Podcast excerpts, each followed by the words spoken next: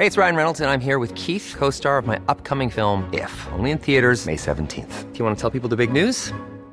All right, I'll do it. Sign up now and you'll get unlimited for $15 a month in six months of Paramount Plus Essential Plan on us. Mintmobile.com slash switch. Upfront payment of $45 equivalent to $15 per month. Unlimited over 40 gigabytes per month. Face lower speeds. Videos at 480p. Active Mint customers by 531.24 get six months of Paramount Plus Essential Plan. Auto renews after six months. Offer ends May 31st, 2024. Separate Paramount Plus registration required. Terms and conditions apply if rated PG. Everyone knows therapy is great for solving problems. But getting therapy has its own problems too. Like finding the right therapist, fitting into their schedule, and of course, the cost. Well, BetterHelp can solve those problems. It's totally online and built around your schedule. It's surprisingly affordable too. Connect with a credentialed therapist by phone, video, or online chat, all from the comfort of your home. Visit betterhelp.com to learn more and save 10% on your first month. That's BetterHelp H E L P. Aujourd'hui, je vous raconte l'histoire bouleversante de Madame Violaine Gagnon. Et moi, je vous parle de l'indéchiffrable disparition d'Hélène Martineau. Vous écoutez le balado Captive.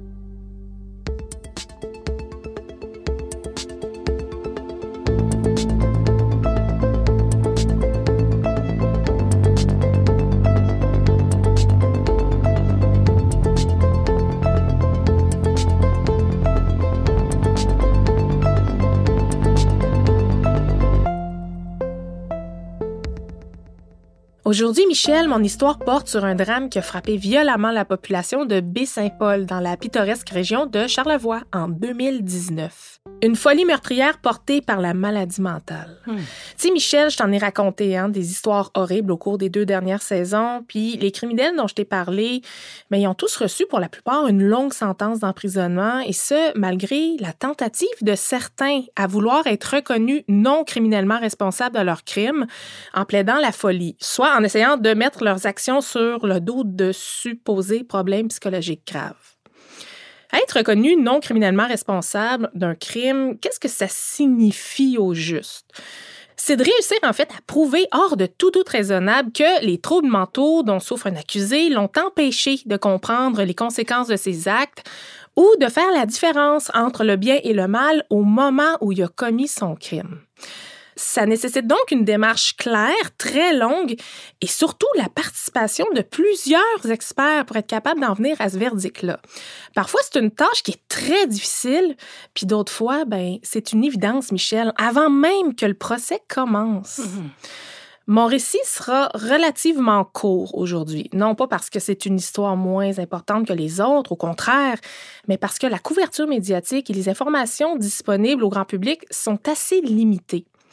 Un drame déchirant qui semble avoir été traité parfois comme un simple fait divers.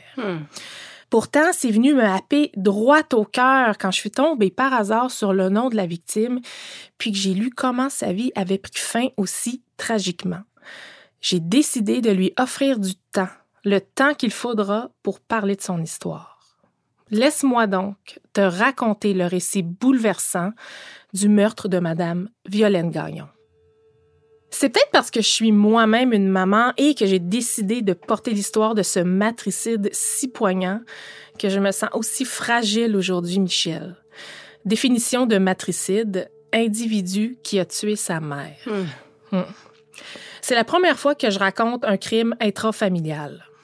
Ça entre dans la catégorie des sujets pour lesquels je manque un peu de courage pour les raconter, je pense. Comprends-moi bien, là, je minimise en rien les différentes histoires d'homicide ou de féminicide dont on a déjà discuté.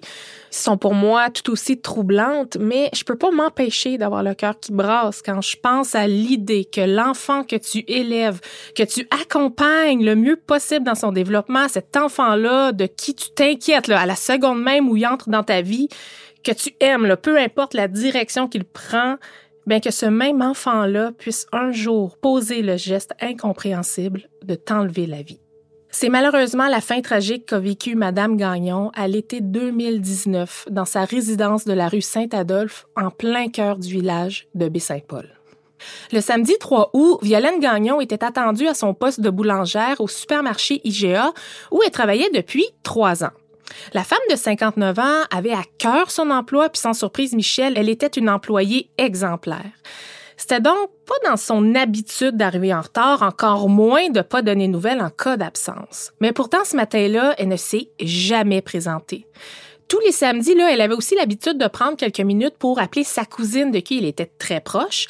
Mais en ce premier samedi du mois d'août, rien. Silence radio. Après plusieurs tentatives ratées pour la contacter, une de ses collègues de travail a la présence d'esprit d'aller voir à son domicile.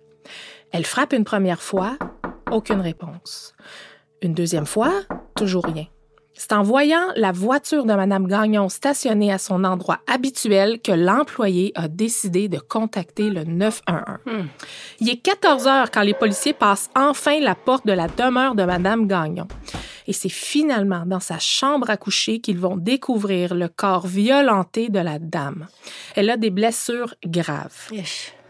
Son décès sera constaté sur les lieux et la scène de crime est vite prise en charge par l'unité des crimes contre la personne de la Sûreté du Québec. Tout voisinage est en choc, bien évidemment. Madame Gagnon était une femme souriante, quoique elle était assez timide, mais elle avait pas d'ennemis. Elle avait la réputation d'aider les autres. Donc, comment un crime aussi horrible a-t-il pu avoir lieu dans une municipalité aussi tranquille et charmante que Baie-Saint-Paul? Ben, la question est sur toutes les lèvres et elle sera répondue dans les heures qui vont suivre. Violaine Gagnon avait un fils, Jean-Philippe Blais. En 2019, il avait 29 ans. Il a toujours vécu aux côtés de sa mère dans Charlevoix. Quelques années auparavant, il a entrepris un voyage dans l'Ouest canadien où il s'était trouvé un emploi pendant quelques temps. Mais ben, durant son séjour, il a expérimenté la consommation de certaines substances, des drogues. Faut savoir toutefois que le jeune homme avait déjà des habitudes de consommation et ce depuis son adolescence.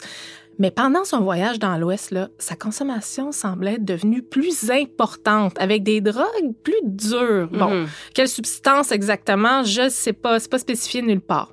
Mais cette étape-là de sa vie va avoir un impact considérable sur sa condition mentale. Parce que Jean-Philippe a toujours eu une santé psychologique très fragile. Et quand je dis fragile, là, je parle ici de réels troubles mentaux là, comme la schizophrénie. Puis malheureusement, ben, avec ces habitudes de consommation qui sont devenues de plus en plus importantes, ben, sa condition s'est aggravée rapidement à partir de 2016, d'après certains articles de journaux. 2016, en fait, c'est l'année où il est revenu au Québec dans la maison familiale de Baie-Saint-Paul. Ce que j'ai compris à travers mes recherches, c'est que Madame Gagnon aurait décidé à ce moment-là, et je pense même avant le retour de voyage de son fils, d'arrêter de l'aider financièrement. Hmm. Tu sais, j'imagine qu'en tant que parent, en constatant les problèmes de toxicomanie de ton enfant, ben, qui prennent de plus en plus de place, c'est clair que tu dois te dire qu'en arrêtant de lui donner de l'argent, ça va possiblement ralentir sa consommation, faute de pouvoir s'en procurer, tu sais. Hmm. Mais sauf que malheureusement, on le sait tous, hein, la toxicomanie, c'est pas mal plus compliqué que ça. Ouais. Hmm. C'est dans un article du journal de Montréal daté du 13 août 2022 que la sœur de Jean-Philippe, Milissa, et son conjoint racontent avoir remarqué à ce moment-là le changement drastique dans le comportement de Jean-Philippe. Ses problèmes de consommation mêlés à ses troubles psychologiques ont fait en sorte qu'il est devenu hyper désorganisé, puis sa schizophrénie a empiré de manière exponentielle. Sa famille s'inquiétait de plus en plus de son comportement, de ses agissements. Par exemple, sa conduite sur la route était devenue hyper dangereuse. Ah! Écoute ça, Michel, il gardait sur lui un couteau de pêche en tout temps. Oh mon Dieu! Il avait même commencé à imaginer des complots envers lui, notamment que des membres de sa famille essayaient de l'empoisonner à son insu. Ça, là, c'est tellement épouvantable parce que tu dois tellement te sentir impuissant. Ouais. Tu le sais, là, que ton proche, là, que ton enfant ou ton frère est un danger sur deux pattes. Puis c'est tellement compliqué de pouvoir les, les arrêter sans leur consentement. Absolument. c'est ah. drôle parce que tu m'enlèves les mots de la bouche. Tu sais, j'allais dire parce que je dis, c'est que ça doit être tellement triste et pénible là, de voir l'état de ton proche, d'un proche, de ton enfant dépérir aussi vite. Puis tu sais, souvent, là, la souffrance, elle est autant ressentie chez les membres de la famille Ben là, oui, qui essaient de l'aider. là. Ces gens-là malades, ils souffrent, mais les gens qui aident autour souffrent tout autant. Jean-Philippe aurait été hospitalisé à trois reprises en psychiatrie en raison de périodes de psychose. Mélissa, sa sœur, savait que son frère faisait des crises. Elle en a déjà été témoin d'une d'ailleurs chez elle. Puis ça a été assez épeurant au point où son conjoint a finalement dû appeler la police. Yes. Un événement troublant pour Mélissa va se produire suite à la mort de sa mère. Elle va mettre la main pour la première fois sur les rapports psychiatriques de son frère, puis elle va découvrir, Michel, que depuis 2017, son frère aurait menacé à plusieurs reprises de tuer sa mère. Hmm. Elle le savait pas. C'est tellement bouleversant de lire le témoignage de Mélissa. Là. On ressent réellement son impuissance devant le fait que sa mère gardait ça pour elle. Elle n'avait jamais parlé des menaces de son fils à personne. Imagine-toi à la place de Madame Gagnon. Elle habitait avec lui, hein? Incroyable. Elle devait vivre dans la peur, cette Ah, madame. c'est incroyable, là. Écoute, elle devait possiblement réussir à retrouver un certain équilibre entre les psychoses de son fils, mais j'imagine pas comment ça doit être épeurant et déstabilisant là, de gérer un adulte, premièrement, de presque 30 ans, Ben oui, c'est ça. qui porte un couteau sur lui pendant une crise et qui menace de te trancher la gorge. là. C'est un poids énorme pour une seule personne. Même si c'est ton enfant, on est rarement outillé pour ce genre de situation-là, surtout si c'est récurrent. Mais pourtant, Madame Gagnon, elle en parlait pas, ou du moins très peu. Puis dans le même article du Journal de Montréal que j'ai mentionné, Mélissa lance d'ailleurs un appel aux personnes qui s'occupent d'un individu atteint de problèmes mentaux graves. Parlez-en, demandez de l'aide. Quelques jours seulement avant son décès, Madame Gagnon était allée faire un pique-nique à l'île aux Coudres avec des cousines, hein, une petite île tout près de Baie-Saint-Paul. C'est hyper populaire pour les promenades, surtout en été. Sa cousine, Nicole, raconte dans un article très touchant du Charlevoisien comment elles ont passé une belle journée. Et je la cite, là. Je trouve ça drôle parce qu'elle dit On a tellement ri avec notre petit merlot. Je trouve ça attendrissant parce que c'est comme une parole qui laisse transparaître l'insouciance du moment, hein, du pur plaisir, une Violaine Gagnon rayonnante et heureuse. Mhm. Cette journée-là, là, elle n'a jamais mentionné son fils. En fait, sa cousine raconte que Madame Gagnon, là, elle évitait carrément le sujet. Mhm. Elle parlait pas de ses problèmes avec son fils, mais surtout, elle le dénigrait jamais. Ouais. Ouais, elle lui pardonnait tout en fait. Elle le voyait avec le cœur d'une mère, finalement. Voilà. Le 3 août 2019, le jour du drame, ça faisait trois mois que Jean-Philippe avait arrêté de prendre sa médication par injection pour traiter sa schizophrénie. Il se disait lui-même guéri, ce qui a fait en sorte que Mme Gagnon passait de moins en moins de temps chez elle. Elle allait visiter ses amis, sa famille, elle travaillait, ce qui lui permettait de ne pas côtoyer à temps plein Jean-Philippe, qui se désorganisait de plus en plus. On pourrait croire que le crime s'est passé en pleine chicane ou altercation entre Jean-Philippe et sa mère. Mais pourtant, non. Violaine Gagnon a été attaquée dans son sommeil, avant l'aurore, autour de 4 heures du matin. Son fils est entré dans sa chambre puis il l'a assommé violemment la tête à l'aide d'un poêlon en fonte. Il est ensuite retourné dans la cuisine prendre un couteau puis il a finalement poignardé sa mère au niveau du cou. J'ai une partie de moi qui essaie de me convaincre qu'elle n'a pas souffert avant de mourir, là, qu'elle a perdu conscience après le premier coup puis que c'était fini, mais bon. Son fils l'a ensuite abandonné là puis il a aussitôt quitté le domicile. C'est sa conduite erratique sur la route vers Québec qui va faire en sorte qu'il va être repéré par les policiers moins de 24 heures après le meurtre. C'est un jeune homme au regard fuyant, complètement troublé, qui va finalement passer aux aveux après plusieurs heures d'interrogatoire auprès de la police. Il va être aussitôt accusé de meurtre au deuxième degré. C'est intéressant ce que j'ai trouvé comme information sur le site web éducalois.qc.ca. Ça permet de comprendre certaines questions légales, notamment toutes les questions qui concernent le verdict de non-responsabilité criminelle. Ça m'a permis de mieux comprendre le processus par lequel est passé Jean-Philippe suite à son accusation pour meurtre. Bon, évidemment, au moment de l'accusation, les troubles sévères de santé mentale de Jean-Philippe vont être évalués par des experts avant de déterminer s'il y aura un procès ou non. Il est formellement accusé, oui, mais c'est pas un suspect comme les autres. Hein. Il a agi en pleine crise, en pleine période de psychose. Mmh. Sa condition date pas d'hier, puis est déjà connue par les experts c'est difficile de comprendre ce que peuvent vivre les gens atteints de schizophrénie durant leur crise, mais c'est aussi difficile de comprendre que leurs gestes peuvent parfois se faire sans qu'ils en aient pleinement conscience, mhm. surtout quand c'est quelque chose aussi grave qu'un meurtre. Ben, c'est ce que les examens vont tenter de déterminer et Jean-Philippe sera suivi de près pendant plusieurs mois avant que des conclusions suite à l'analyse de la responsabilité criminelle puissent être présentées au juge de la part des avocats de la poursuite et de la défense. C'est finalement en avril 2021 que les résultats des examens psychiatriques seront dévoilés. D'après le rapport des experts, il est évident que ses problèmes mentaux ne permettent pas de le déclarer coupable des actes qu'il a commis. En effet, les deux médecins responsables du dossier de Jean-Philippe ont conclu qu'il était non criminellement responsable en raison de sa condition. Mm-hmm. Eh bien, le verdict va aller dans le même sens et sera confirmé par le juge Pronovo de la Cour supérieure lors d'une audience en date du 10 janvier 2022. Mais ce sera pas tout. Le juge va devoir aussi déterminer dans le cadre du même procès si Jean-Philippe doit être considéré comme un accusé à haut risque de récidive ou hmm. non. Hmm. Évidemment, pendant tout le long processus judiciaire, Jean-Philippe, il est détenu et traité à l'Institut universitaire en santé mentale de Québec où il a été admis en octobre 2019. Donc, depuis maintenant plus de deux ans et demi à ce stade-là. En raison de la COVID, parce qu'il ne faut pas oublier qu'on est en pleine pandémie à ce moment-là, ça va prendre jusqu'au printemps 2022 avant de savoir si oui ou non, suite au témoignage des experts, il est considéré comme un accusé à haut risque. La décision finale en revient au juge Pronovo. Faut comprendre qu'il y a trois possibilités de résultats et la décision se fait de pair avec le CETM, Commission d'examen des troubles mentaux. Mhm.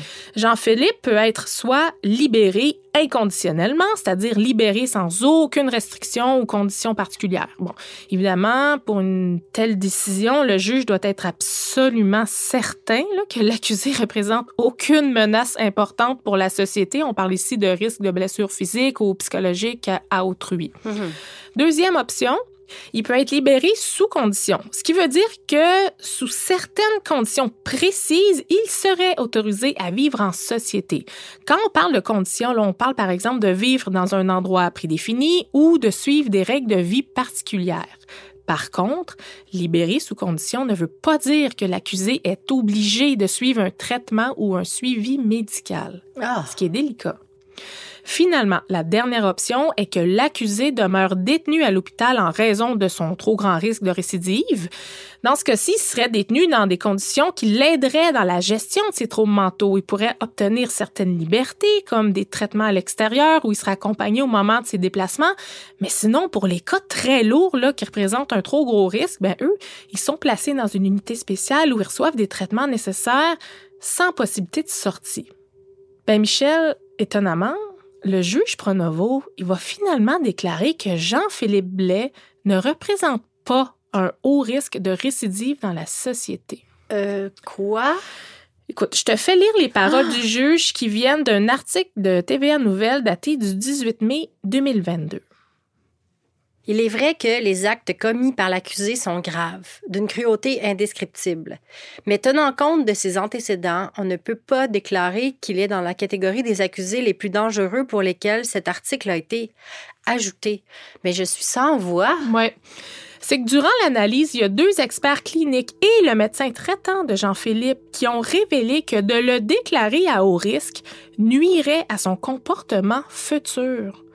Mais là, faut quand même comprendre, Michel, que suite à la déclaration du juge, Jean-Philippe, il n'est pas sorti de l'Institut comme si rien n'était, évidemment.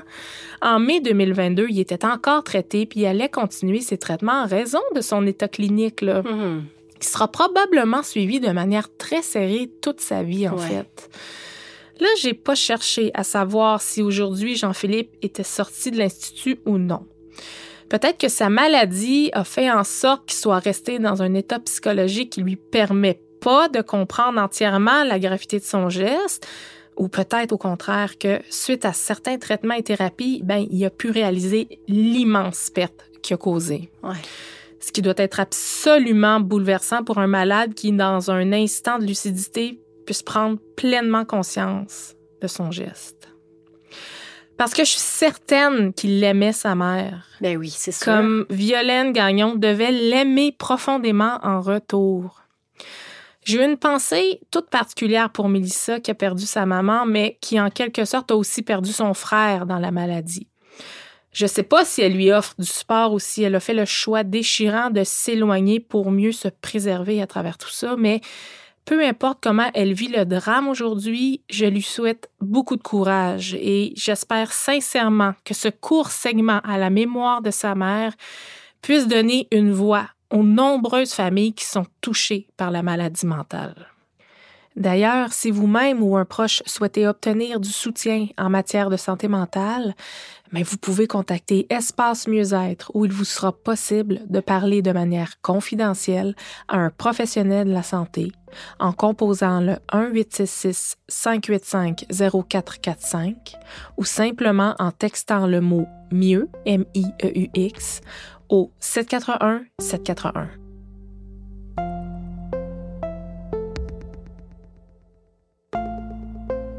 Annie, tu le sais, depuis le tout premier épisode de Captive, on reçoit des suggestions de cas des auditeurs au moins une fois par ah, semaine, quelque chose comme ça, hein? ouais.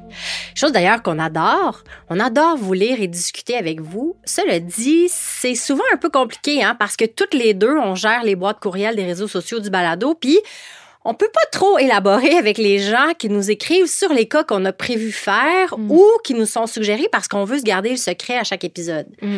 Je sais pas si tu vas te souvenir de ça, mais il y a quelques mois, il y a eu une journée en particulier où en quelques heures à peine, ah! trois personnes différentes qui se connaissaient pas, j'ai vérifié, sont venues dans l'une ou l'autre des boîtes de captives pour me demander si j'allais couvrir ce cas précis. Toi aussi, ouais, toi aussi, ça t'avait frappé parce que tu m'as texté pas longtemps après pour me signifier que c'était une étrange coïncidence. Oui. Même que ça nous avait donné un petit frisson parce que c'est vraiment pas un nom qu'on entend si souvent que ça quand on parle de disparition au Québec.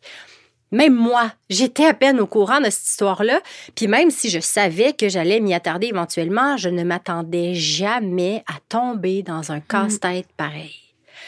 Annie, je me demande si j'ai déjà été aussi ambivalente sur un dossier. Je te jure, le jour où je suis plongée dans ces recherches-là pour la première fois, j'ai littéralement assailli mon pauvre Vincent dès qu'il a mis les pieds dans la maison en revenant du boulot pour lui parler du cas. J'étais complètement craquée, j'étais confuse, j'étais outrée.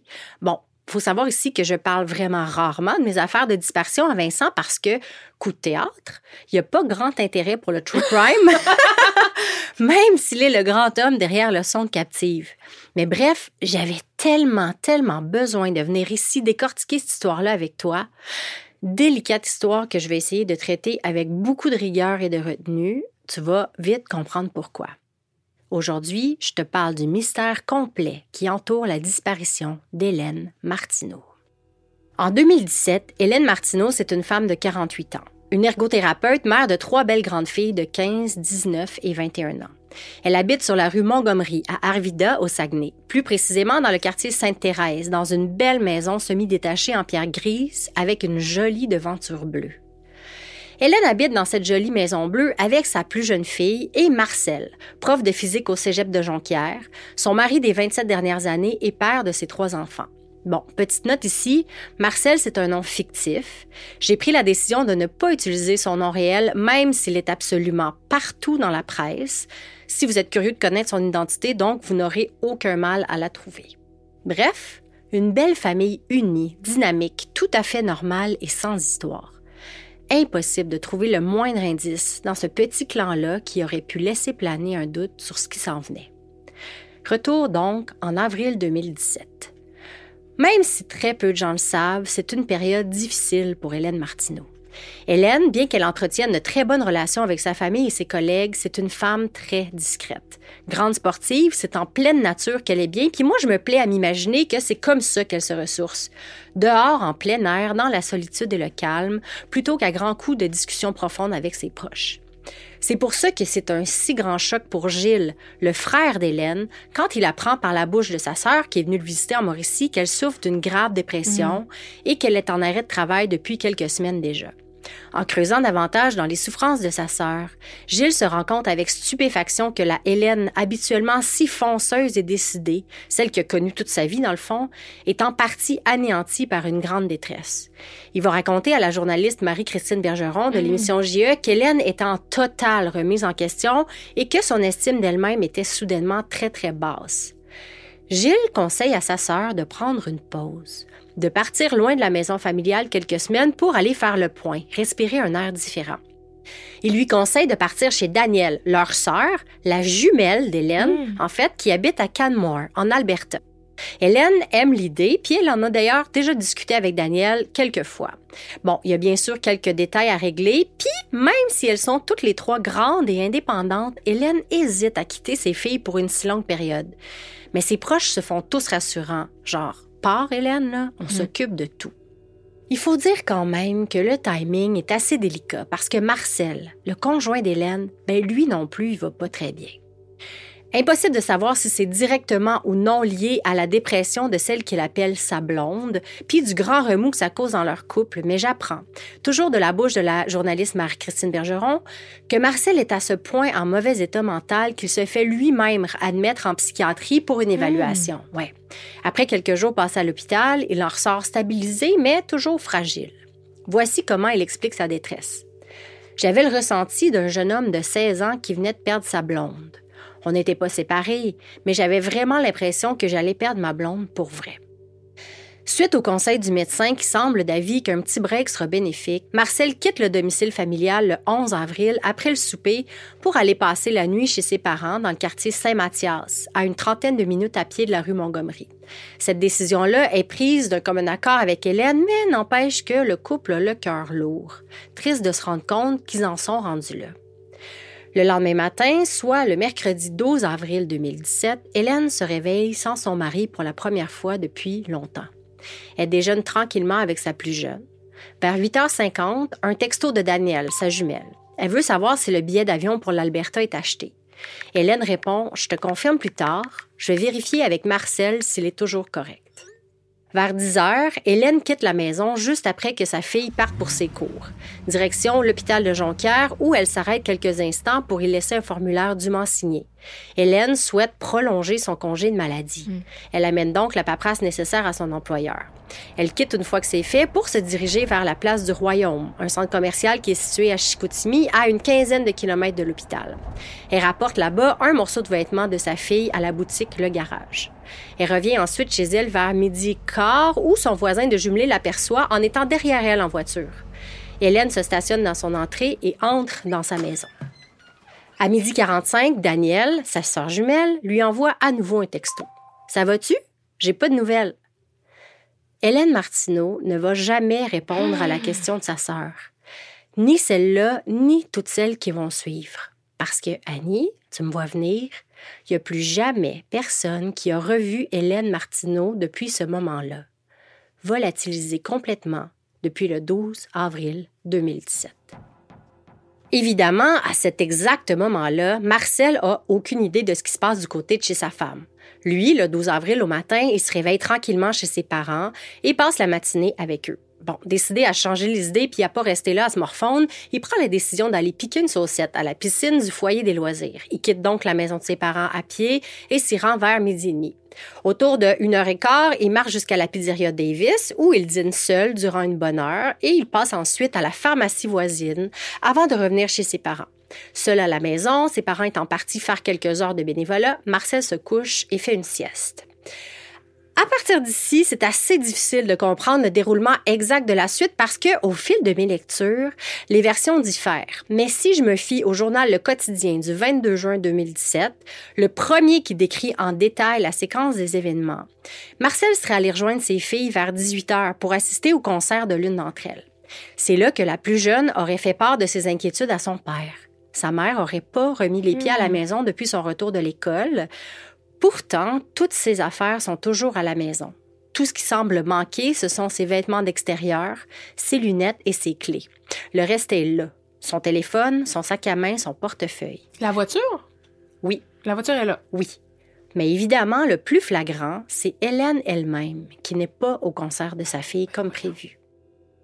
Quand le récital se termine, il est presque 21 heures. Toujours aucune nouvelle d'Abel Hélène. Là, c'en est trop pour Marcel, mm-hmm. qui, on s'en souvient, est pas très solide, lui non plus. Hein? Il va l'avouer dans plusieurs entrevues par la suite. Il a eu très peur de ce qu'il pourrait retrouver en rentrant mm-hmm. chez lui. C'est la raison pour laquelle il s'arrête au poste de police de Jonquière avant même de remettre les pieds à la maison et parle à un agent. Il signale, oui, la disparition d'Hélène, entre autres, mais il explique qu'il est extrêmement nerveux du potentiel suicide de sa conjointe parce qu'elle traverse une période vraiment difficile. J'ai lu nulle part si c'est la police qui a finalement précédé l'entrée de la famille dans la Maison Bleue de la rue Montgomery, mais j'imagine que si Marcel prend la peine de s'arrêter par là à la police avant même de constater si Hélène est de retour ou non, il y a des bonnes chances qu'une patrouille soit partie avec eux vers la maison. Sauf que finalement, ben rien. Ils ont eu beau faire le tour de la maison, il n'y a rien qui a bougé depuis le départ de leur fille sur l'heure du souper. Hélène est toujours introuvable, puis ses effets personnels n'ont pas bougé. Marcel ne sait pas s'il doit être soulagé ou mm. encore plus alarmé. Et j'imagine le chaos qui devait régner dans la maison à ce moment-là, la panique, la confusion, mais surtout une immense inquiétude. Où est passée Hélène Martineau?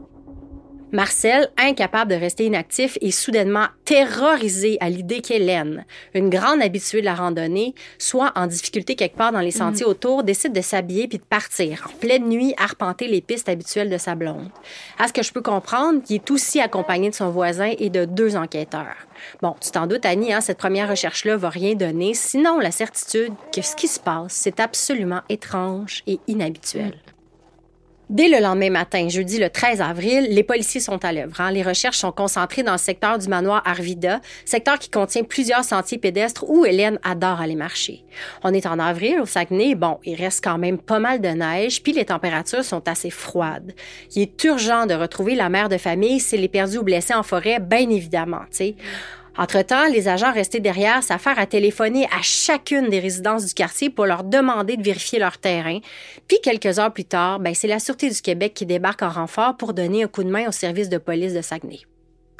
Je retrouve le premier article concernant Hélène dans le quotidien du 14 avril, donc 48 heures après sa disparition. Puis j'ai pas le choix de constater, Annie, que l'emphase est vraiment mise sur le fait qu'Hélène vit des moments difficiles, puis qu'elle n'aurait rien emporté avec elle, sauf, comme je te disais, ses clés et ses médicaments. Hmm.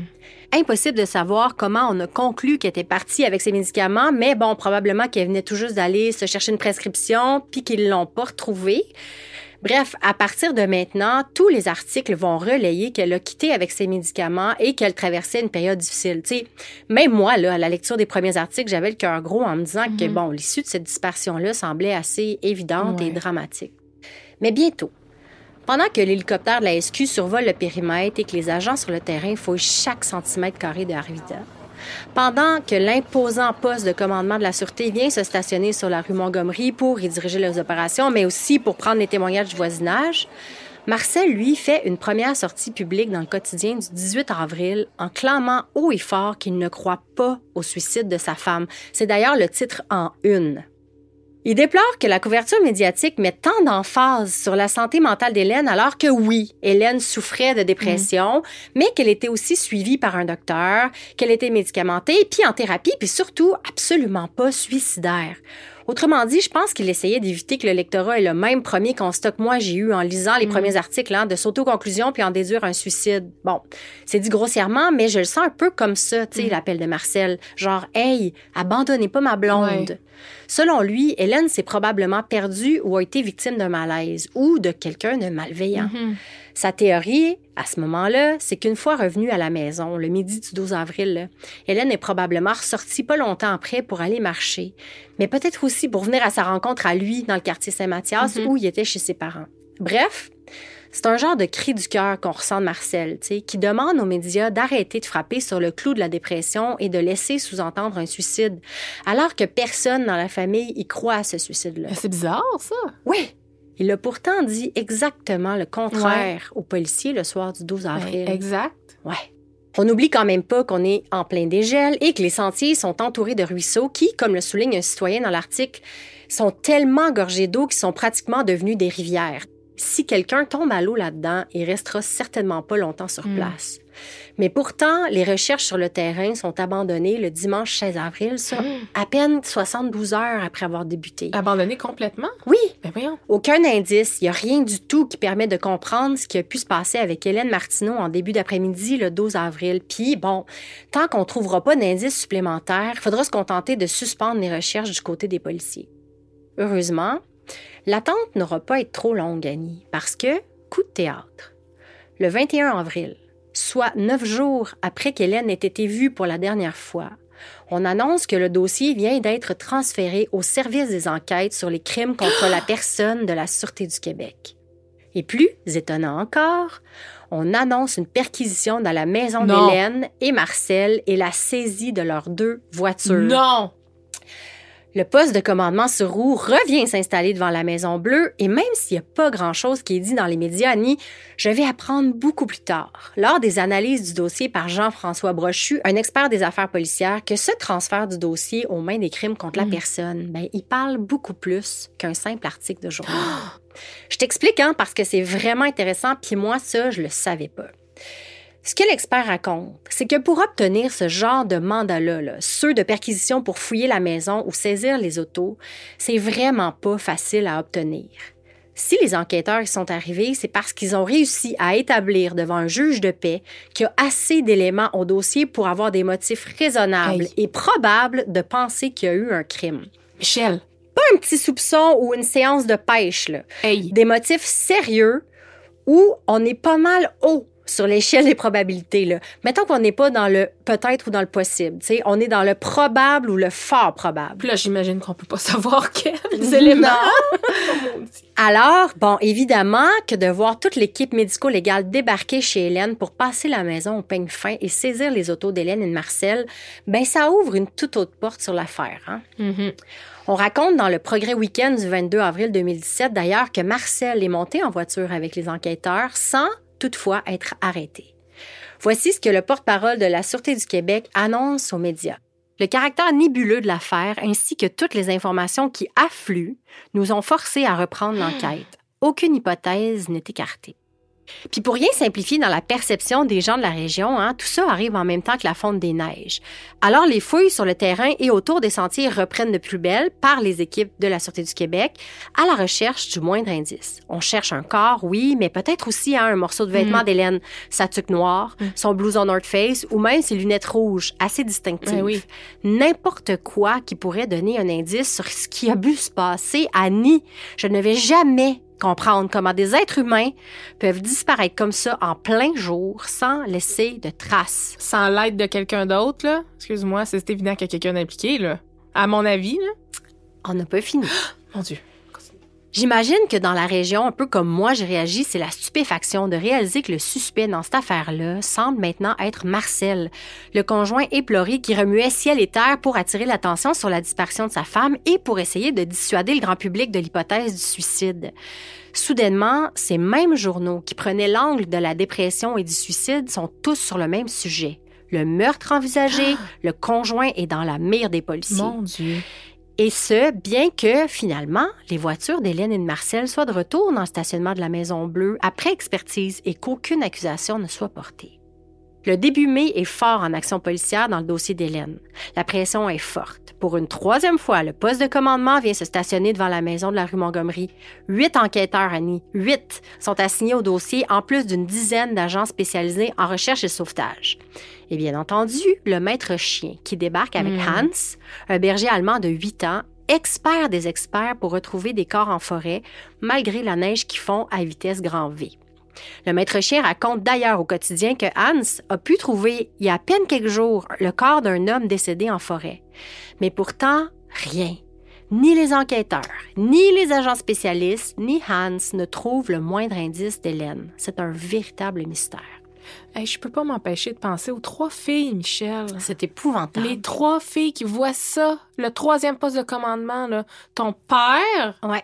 Qui est soupçonné, ta mère qui est disparue, les huit enquêteurs qui se promènent chez vous. Oui, puis tout ça en un si petit laps de temps. Tu dois être encore complètement sous le choc. Tu sais, tu dois. C'est pas comme s'il y avait eu quelques semaines ou quelques mois déjà pour ah. encaisser tout ça. C'est dans la confusion ah, puis l'état de choc total. C'est bouleversant. Oui, vraiment.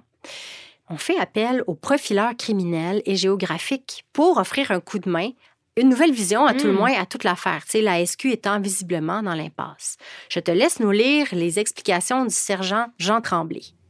L'être humain est très routinier.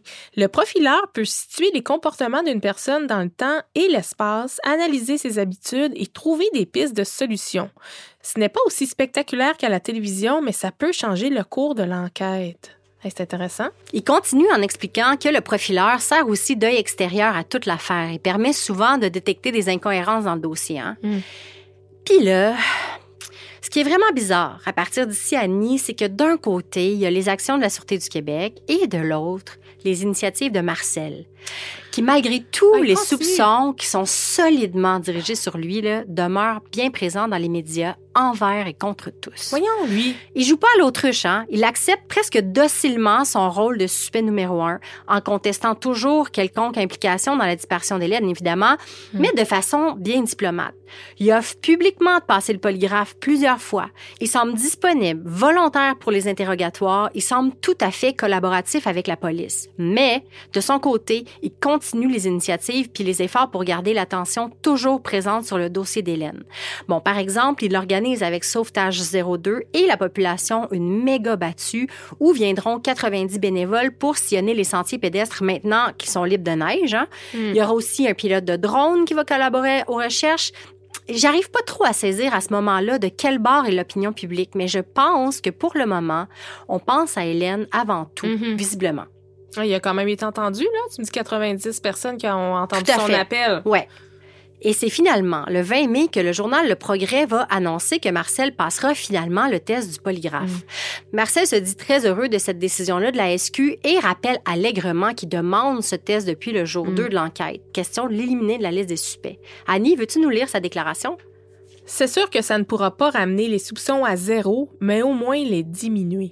Tu vois, là, quand je te dis qu'il mm. semble bien diplomate mm-hmm. face à tout ça, là, tu sais. Les diminuer. Ouais. Sauf que Annie, Marcel échoue ah! le test du polygraphe. Ah ben, hey! Lamentablement. Lamentablement? Ouais. C'est annoncé en gros titre dans le quotidien du 25 mai. Moi, là, j'ai crié quand j'ai lu. Je ne m'imagine pas la panique que ça a dû déclencher dans la région ou dans sa famille. Dans sa face aussi à lui. Mais ah! imagine! L'article mentionne d'ailleurs que des patrouilleurs auraient été appelés à la maison de la rue Montgomery pour calmer l'énervement dans la famille ce soir-là. Oh mon Dieu! Quel revirement! Ah, mais j'aimerais ça, là, comprendre vraiment le fonctionnement du polygraphe. Ben voilà, ah! je vais t'en parler, ah, Annie. Fine, parce que, attention, hein. Justement, on en a parlé à la saison 1, je pense. Le polygraphe, c'est assez controversé, ben hein, on le sait. Ils prennent quand même la peine de faire un encadré dans le quotidien pour rappeler au lectorat que le test du polygraphe est considéré comme une opinion émise par le polygraphiste. Et c'est non admissible en cours, je te rappelle. Et ce n'est pas considéré comme une preuve dans un dossier. C'est plutôt un outil supplémentaire pour infirmer ou confirmer des hypothèses, disons. On rappelle même qu'il existe des moyens pour faire dévier un test et que l'Internet est rempli de trucs pour tromper les polygraphistes et que ça reste avant tout une méthode d'interrogatoire. Mm-hmm. Mais bon, reste que si Marcel voulait effacer les soupçons contre lui, eh boy. Ce qu'on va apprendre plus tard, c'est que Marcel en aurait eu plein son casque après cinq heures d'interrogatoire serré et aurait quitté avant de terminer le test. Bon, suite à cette information-là, qui nuance quand même l'interprétation, hein? Si on dit qu'il l'a coulé parce qu'il a refusé d'aller jusqu'au bout, là, après cinq heures quand même, là, ouais. c'est vraiment pas la même chose que si on dit qu'il y a eu des résultats négatifs suite à certaines questions, hein? Mais bon, à ce que j'ai pu lire, il avait quand même échoué avant de quitter, dramatiquement part de ça. Mais tu en même temps, prends-toi là. Tu dis à tout le monde que tu veux le faire, le test, là, entre toi et moi, là. Ça fait cinq heures. Moi, j'ai de la misère à juger ça parce que ça doit tellement être difficile, puis Hey, cinq heures de temps, là. Je comprends. À te faire carabiner de, si des mêmes questions. tellement prouver que c'est pas toi, puis t'as tellement dit à tout le monde que t'étais prête à le faire, le polygraphe. Ouais, je sais pas. J'ai de la misère là, à. tu sacs ton cas après cinq heures. C'est bizarre pareil, là. Ben, peut-être qu'il savait qu'il venait d'échouer de toute façon, tu sais. Ah, peut-être. Je sais pas. Deux semaines plus tard, soit le 16 juin, les enquêteurs et les plongeurs se dirigent au lac Kenogami à 25 km environ de chez Marcel et Hélène sur un petit terrain camping au bord de l'eau qui appartient à Marcel. Ils saisissent une tente roulotte et une remorque pour expertise. Il n'y a rien d'autre sur le petit lot de terrain à part une vieille structure de trampoline. Les plongeurs en profitent et fouillent le fond de l'eau avec l'aide d'un sonar, mais ils trouvent rien. Encore un cul-de-sac. Absolument aucun indice ici non plus concernant la disparition d'Hélène. Et puis, en page 3 du journal Le Quotidien du 22 juin, un autre gros titre qui laisse peu de place à l'interprétation. À côté d'une photo de Marcel, on peut lire Près de trois heures sans alibi, Marcel a passé une partie de la journée seul le jour où sa conjointe Ah! est disparue. Ben là, Ben oui, Annie, mais en replongeant dans la chronologie des événements de ce fameux 12 avril où Hélène est disparue, là, on retrouve un détail qui avait pourtant paru anodin au premier Mhm. jour après l'événement. Tu sais, Marcel, là, quand il est revenu de la piscine puis de manger sa pizza le 12 avril, t'es allé se coucher. ben oui, c'est ça. Et ben tout d'un coup, cette supposée sieste-là Ouais. paraît pas mal moins banale que la première fois qu'on en a entendu parler. Parce que tu semblais dire que ses parents étaient partis faire du bénévolat, il me semble. Exactement. Pas de témoin. Est-ce qu'on a ramené ce détail-là, pourtant connu depuis longtemps, pour encore un peu serrer les taux autour de Marcel? Marcel, lui, justement, eh là là. Disons qu'on est loin des habituels suspects là, qui se font discrets ou qui sont représentés en toutes circonstances par des avocats. tu sais. C'est probablement beaucoup pour ça, d'ailleurs, qu'on le ramène sans cesse dans les médias. Il en fait pas mal des affaires, ce Marcel-là. Comme la fois où, en juillet, à partir du compte Facebook d'Hélène, parce que oui, même si c'est très, très malaisant selon moi, Marcel, depuis le début de l'histoire, se sert du compte Facebook personnel d'Hélène pour communiquer, sous prétexte que c'est le meilleur moyen de rejoindre la communauté plus directement. Celle d'Hélène, oui, mais celle aussi en général qui chercherait de l'info sur le cas. Je comprends 100% le raisonnement là, mais et que je trouve ça intrusif. Puis je sais pas, c'est toujours extrêmement sinistre, à mon sens, quand Mhm. un compte d'une personne disparue publie des Mm. statuts. Mais bon, toujours est-il, comme je te disais, que il publie, à partir du compte d'Hélène, le 27 juillet 2017 au soir, un message assez cryptique pour annoncer qu'il a possiblement découvert un nouvel objet en lien ou non avec la dispersion. Il ne spécifie pas de quoi il s'agit. L'article rapporte que cet objet aurait été remis à la police dès le lendemain, donc le 28 Voyons. juillet. Marcel aurait ajouté ceci sur Facebook, toujours à partir du compte d'Hélène. Oh Dieu, Annie? je vais lire ça, là. Surtout, les policiers ne pourront pas me charrier sur la suite de leur investigation. Je sais qu'il y a de l'information supplémentaire à aller chercher par rapport à l'événement qui s'est produit hier matin et qui n'a peut-être aucun lien avec la disparition d'Hélène. Personnellement, je n'ai aucune attente. Je suis juste intriguée par la coïncidence. Mais de quoi Intriguant, tu hein? parles? On n'en a aucune idée. Ah, franchement. J'aimerais ça te dire que je vais avoir la réponse pour toi, mais je l'aurai pas. Franchement, quelle publication probablement inutile, puis c'est quasiment nuisible pour l'enquête. Ben, c'est pas fini, hein, parce que quelques minutes plus tard, il publie un nouveau statut en disant En passant, je vais possiblement mieux dormir ce soir. Ah! Puis un autre commentaire qui va retirer peu de temps après, qui se lit comme suit On a probablement prouvé qu'une gang de citoyens motivés peut faire mieux et plus rapidement que les meilleurs enquêteurs de la SQ. Je vais vraiment être content si c'est moi qui leur annonce la localisation à suivre. Pardon! La localisation d'Hélène. Aucune idée de quoi il parle. Est-ce qu'on aurait enfin quelque chose qui ferait déboucher l'enquête, qui pourrait apporter une réponse? Est-ce que Marcel a vraiment trouvé un nouvel élément significatif dans le dossier? Ben non, Annie. Parce non. que dans le quotidien du 2 août, le front page va comme suit. Front page, là. Une info non fondée. Exclusif, Marcel est toujours le suspect numéro un. Pourquoi est-ce qu'il est pas si drôle, là, mais mon Dieu, c'est absurde. Excuse-moi, je veux pas rire, mais. Mon Dieu, c'est un burlesque, cette histoire-là. Mais pourquoi est-ce qu'il est si suspect que ça? En fait, c'est d'une simplicité désarmante. Tout pointe vers lui.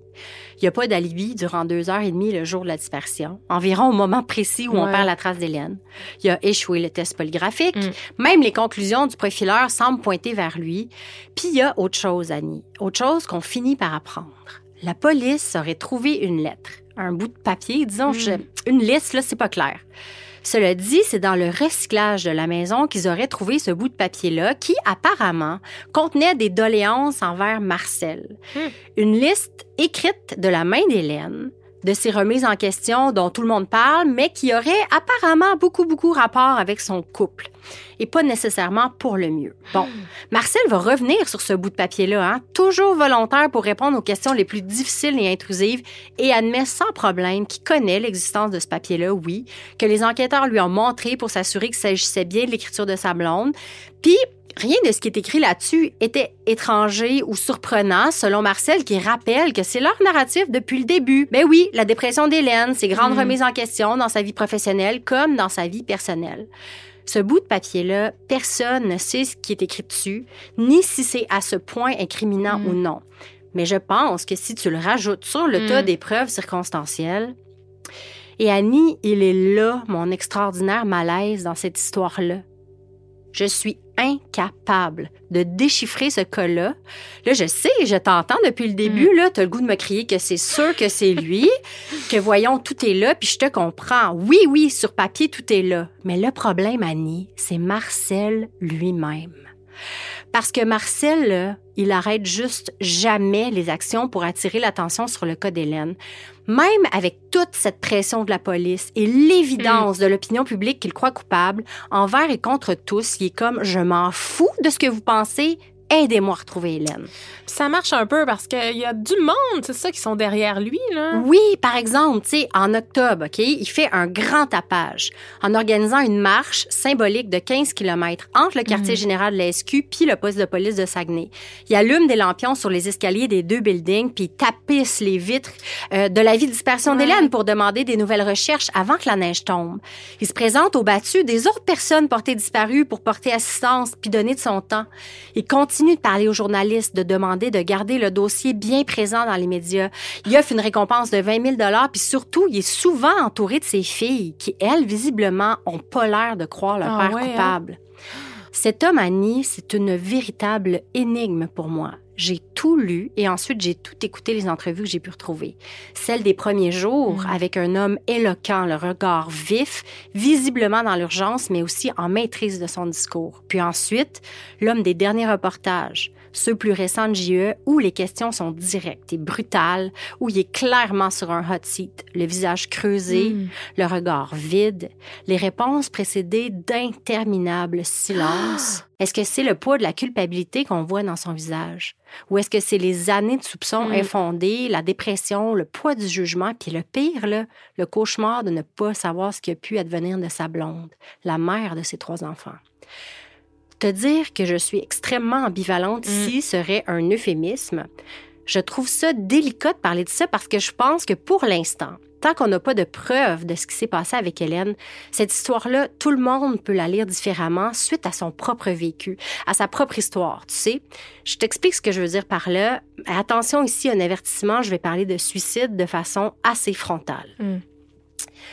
Tu sais, tout au long de mes recherches, l'argument qui revient le plus souvent quand on parle de la possibilité qu'Hélène se soit suicidée, c'est que ça paraissait impossible parce qu'en matinée, elle avait texté sa sœur avec qui elle prévoyait partir en voyage, qu'ils avaient trouvé chez elle une liste des choses à préparer avant le départ, ou alors qu'elle avait pris la peine d'aller porter son formulaire pour prolonger son congé de maladie mm-hmm. à son employeur. Tu sais, que quelqu'un qui prévoit mettre fin à ses jours agit pas comme ça. Je comprends absolument qu'on puisse faire ces déductions-là. C'est logique. Mais le problème ici, c'est que la détresse et les idées noires, c'est beaucoup plus sournois que ça. C'est vrai. Quelqu'un proche de moi qui a eu à lutter contre cette bête féroce qu'est la dépression a dit un jour Le suicide, ce n'est pas un projet, c'est un moment, un éclair, une impulsion. C'est exactement la raison pour laquelle on doit résister du plus profond de ses forces parce que ça va passer. Cet irrésistible appel vers le vide, il va passer. Sauf que la triste vérité, c'est que parfois, c'est l'irrésistible qui gagne. Mm. Sur une note extraordinairement personnelle, Annie, tu te souviens comme moi que la veille de son suicide, mon frère nous a confirmé mm-hmm. qu'il serait du souper de Noël quelques jours plus tard. Hein? Mm-hmm. J'ai eu ça, moi, en tête souvent en me replongeant dans l'histoire d'Hélène. Non pas que j'en tire cette conclusion-là, jamais, jamais de la vie.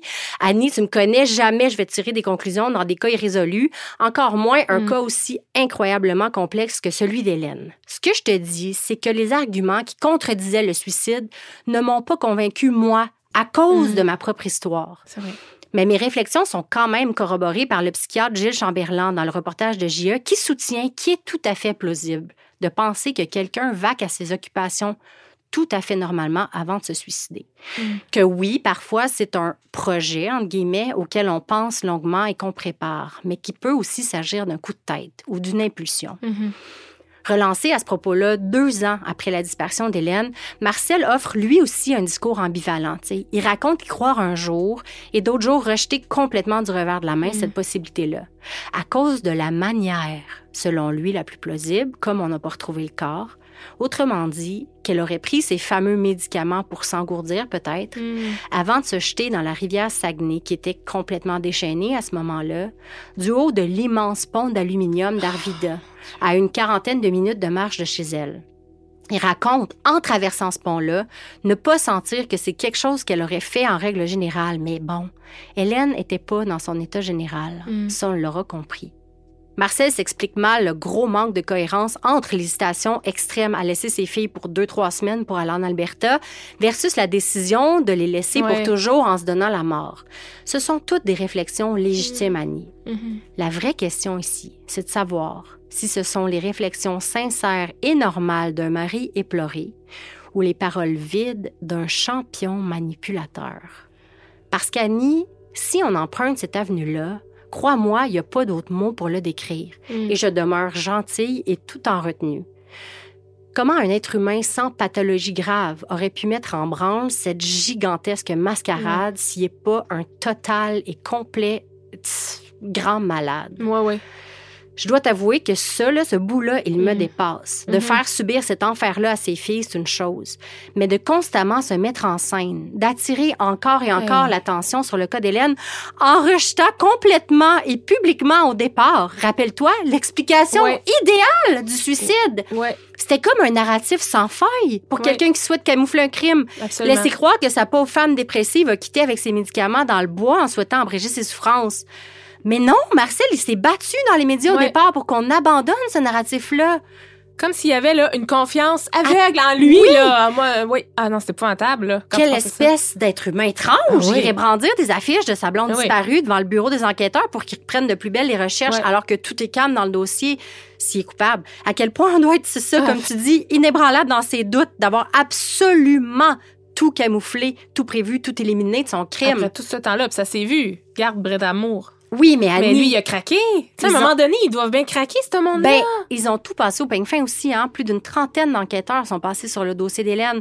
Des profileurs, des analyses médico-légales, des chiens pisteurs. Mm. Ils ont analysé les dossiers numériques de Marcel. Ils ont même pu saisir son dossier médical pour voir s'il avait pas dit quelque chose d'incriminant à son psychiatre quand il s'est fait hospitaliser. Ils ont interrogé Marcel deux, trois fois de long en large, la famille, les amis, et ils ont pas trouvé le moindre indice. Rien. En fait, rien qui permette de porter des accusations, visiblement. Est-ce que Marcel a réussi à commettre le crime parfait en à peine 2h30, en plein jour? Tellement sûr de lui qu'il a couru directement au poste de police ensuite pour mm. signaler la disparition d'Hélène, tu sais. Est-ce que Marcel pensait à son affaire depuis des mois pour arriver à mettre en branle aussi soigneusement un scénario que personne arrive à déficeler? Je sais pas. C'est impossible. Est-ce que Marcel, qui n'a aucun antécédent judiciaire, est un bon mari, un bon père? Ou est-ce qu'il a terrorisé secrètement son clan durant des années sans que personne s'en hmm. aperçoive jamais? Est-ce qu'après avoir vraisemblablement réussi le crime parfait, il aurait laissé ce fameux papier dans le bac de hmm. recyclage qui semble incriminé? Pourtant, là, je suis la première, tout le temps, à penser que les coïncidences, ça n'existe pas dans les dossiers de meurtre tout est là. Mm. Comme par hasard, il dort pas chez lui ce soir-là. Mm. Comme par hasard, il est seul durant les heures fatales. Comme par hasard, il coule le polygraphe. Comme par hasard, il y a une lettre dans le recyclage qui semble pointer vers la fin de son mariage. C'est comme beaucoup de mm-hmm. comme par hasard, tu sais. Mais de l'autre côté, ce sont tous des éléments qui ont pu augmenter la pression sur une Hélène déjà tellement fragile. La tristesse, la solitude mm. de voir que son mari est parti, même si c'est juste temporairement. La pression des milliers de remises en question qui l'assaillent. La mm. pression de son entourage qui appresse de partir en Alberta. Est-ce que mm. tout ça, en plus du poids de la dépression, a pu précipiter Hélène dans un état impulsif et d'un coup lui faire commettre l'irréparable? Est-ce que c'est possible? Je pense que oui. Oui. Est-ce que c'est ce qui est arrivé? Pour le moment, c'est impossible de savoir. Annie, Jamais je m'attendais à tomber dans un puits sans fond de questions, de doutes et de soubresauts en m'engageant dans l'histoire d'Hélène. Je sens que je vais être longtemps hantée par cette terrible affaire-là, puis surtout que je vais souvent penser à ces trois filles. Hmm. La bonne nouvelle, c'est que le dossier a encore changé d'équipe en 2021 pour atterrir sur le bureau de la division des disparitions et des dossiers irrésolus, les cold cases, autrement dit. Ça fait toujours bien entrer quelques nouveaux enquêteurs dans le dossier pour revoir tout ça de fond en comble. Bon, c'est déjà ça. Ce qu'on sait hors de tout doute sur cette histoire-là, Annie, c'est qu'en date d'aujourd'hui, le dossier d'Hélène Martineau est toujours considéré comme un meurtre non élucidé par la police et que le principal suspect, le seul dans cette triste affaire reste encore à ce jour son mari, Marcel. Si vous avez des pensées sombres ou des idées suicidaires, s'il vous plaît, n'hésitez pas à passer un appel à Suicide Action Montréal pour en parler à quelqu'un. Composez le 1-866-277-3553. Si vous savez quoi que ce soit au sujet de la disparition d'Hélène Martineau, il faut en informer la Sûreté du Québec au 1-800-659-4264. Captive est enregistré au studio Madame Wood à Montréal. Un concept et une réalisation d'Annie Lorrain et Michel Ouellette. Montage et habillage sonore, Vincent Blain. Thème musical, L'indice.